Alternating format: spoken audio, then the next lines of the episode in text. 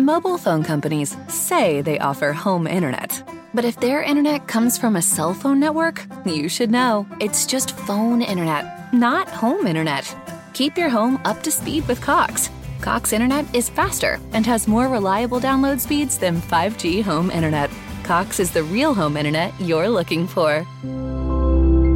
Based on Cox analysis of Ookla speed test intelligence data Q3 2022 and Cox serviceable areas, visit cox.com/internet for details. This is the smell of the leftover tuna fish sandwich you left in your lunchbox over the weekend in a wimpy trash bag. Wimpy, wimpy, wimpy! Blech! And this is the smell of that same sandwich in a hefty, ultra strong trash bag. Hefty, hefty, hefty!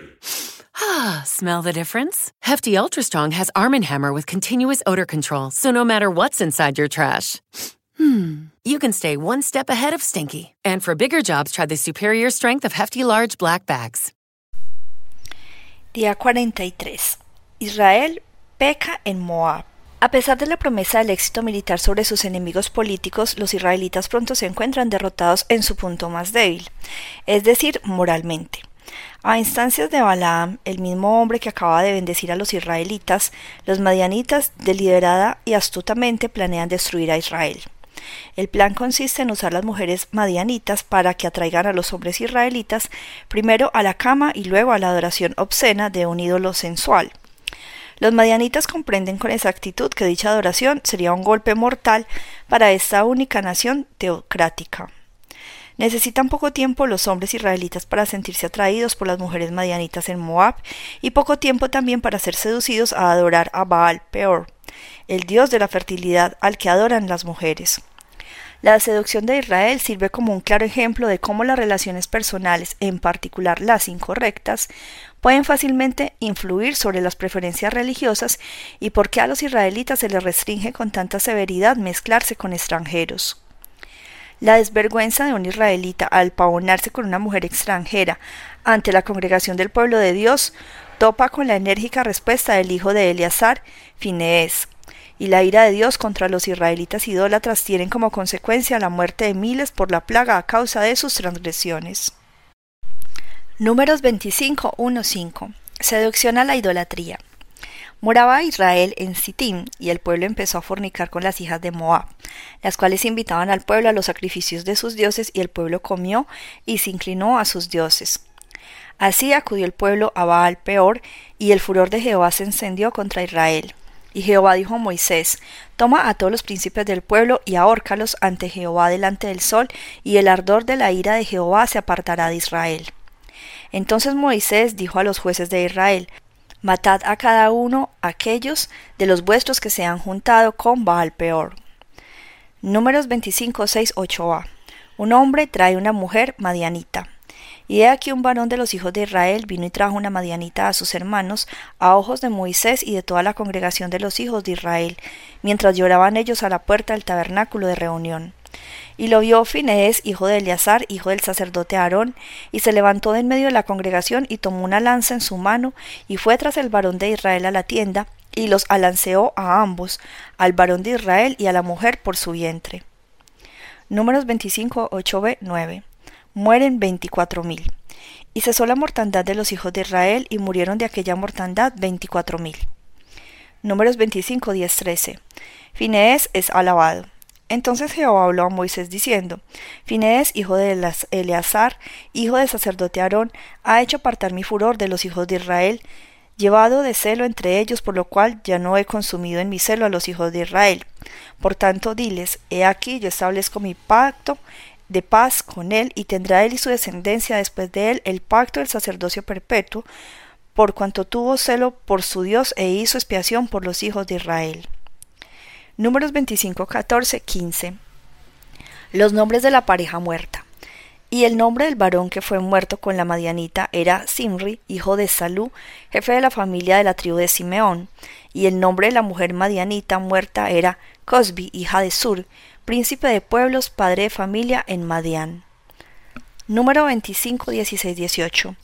Los Madianitas convertidos en un blanco. Y Jehová habló a Moisés diciendo, Hostigad a los madianitas y heridlos, por cuanto ellos os afligieron a vosotros con sus ardides, con que os han engañado en lo tocante a Baal Peor y en lo tocante a Cosbi, hija del príncipe de Madián, su hermana, la cual fue muerta el día de la mortandad por causa de Baal Peor. La destrucción de los madianitas. Dios está claramente enojado por el ataque moral insidioso contra su pueblo a manos de los madianitas, pero también está enojado con los mismos israelitas. Debido a su desobediencia voluntaria conforme a su promesa, envía una plaga que se lleva veinticuatro mil vidas. Después de haberse ocupado de los israelitas, Dios enfrenta a los madianitas.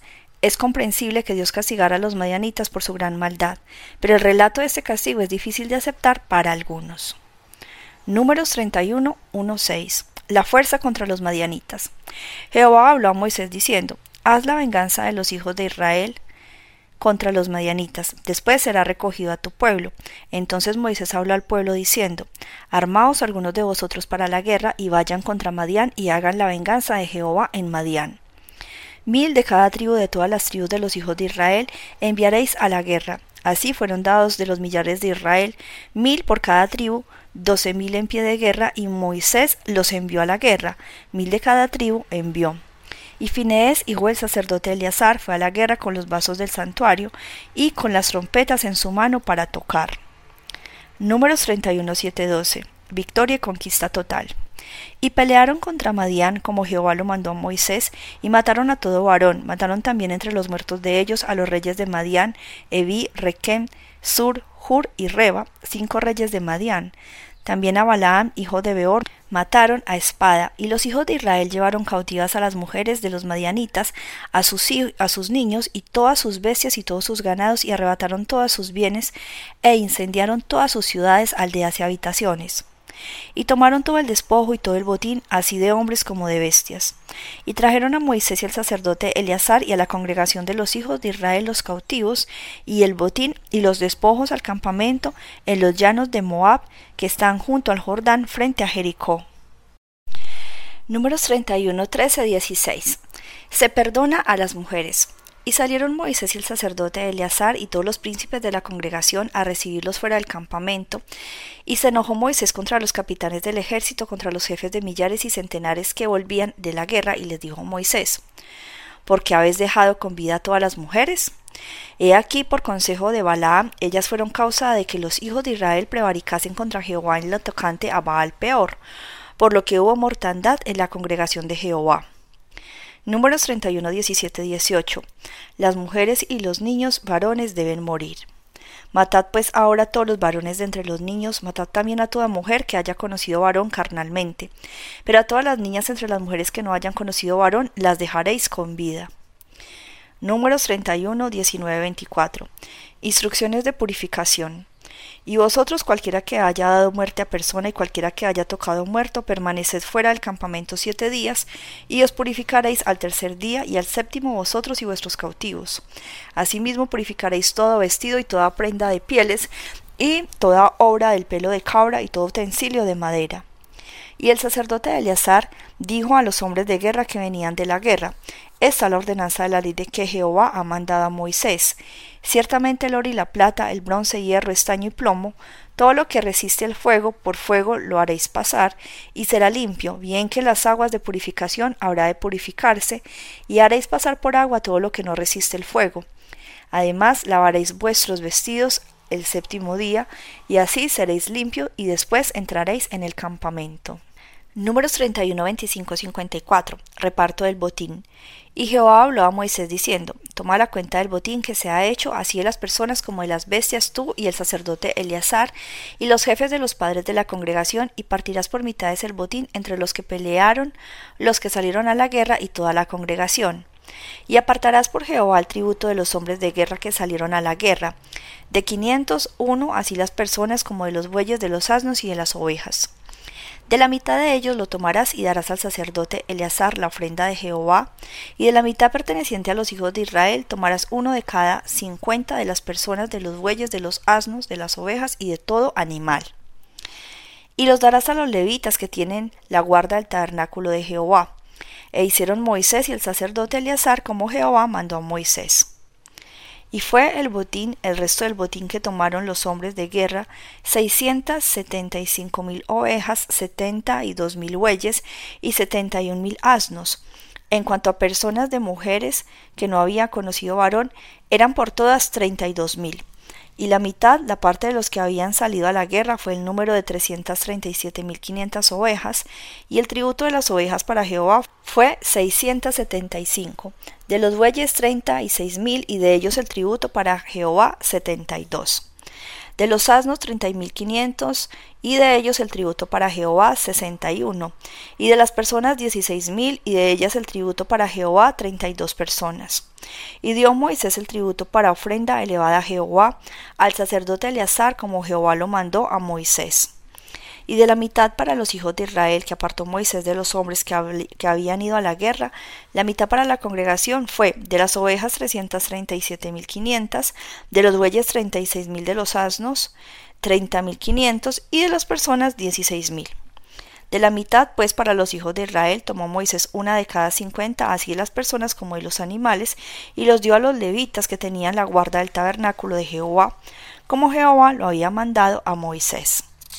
Vinieron a Moisés los jefes de los millares de aquel ejército, los jefes de millares y de centenas, y dijeron a Moisés, Tus siervos han tomado razón de los hombres de guerra que están en nuestro poder, y ninguno ha faltado de nosotros. Por lo cual hemos ofrecido a Jehová ofrenda cada uno de lo que ha hallado, alhajas de oro, brazaletes, manillas, anillos, arcillos y cadenas para hacer expiación por nuestras armas delante de Jehová. Y Moisés y el sacerdote Eleazar recibieron el oro de ellos, alhajas, todas elaboradas, y todo el oro de la ofrenda que ofrecieron a Jehová los jefes de millares y de centenas fue dieciséis mil setecientos cincuenta ciclos. Los hombres del ejército habían tomado botín cada uno para sí. Recibieron pues a Moisés, al sacerdote Eleazar, el oro de los jefes de millares y de centenas, y lo trajeron al tabernáculo de reunión por memoria de los hijos de Israel delante de Jehová. A uno le gustaría creer que las órdenes de matar partieron de Moisés mismo, pero hay suficiente evidencia para creer que él actuó bajo la dirección de Dios. Entonces surge la pregunta, ¿cómo un Dios de amor puede dirigir, condonar tal acción? La respuesta indudablemente es muy compleja. En cuanto a las mujeres, ellas fueron las que alejaron a los israelitas de Dios y los trajeron al ídolo. En cuanto a los jóvenes varones, tal vez ellos habrían representado una amenaza continua para Israel al llegar a la edad adulta. De hecho, tal amenaza se confirmaría años más tarde cuando los madianitas de otras regiones entran en guerra contra Israel. Las niñas jóvenes, por otra parte, debían ser tomadas como esclavas en los hogares de los israelitas, donde por lo menos se librarían de la inevitable esclavitud espiritual de la adoración sensual a Baal peor. No hay indicio alguno de que Moisés quisiera que los israelitas las tomaran por esposas o concubinas. Pero incluso estas posibles explicaciones son difíciles de aceptar. Para poder apreciar más plenamente las acciones de Dios es necesario comprender el nivel de conciencia moral de la época. Entre las naciones de aquella época las guerras de venganza que implican una destrucción total o la confiscación de la propiedad y el exterminio o la esclavitud de hombres, mujeres y niños eran comunes y esperados. Por esta razón no hay ninguna pista de que los israelitas sintieran la menor incomodidad al cumplir con las órdenes de Moisés.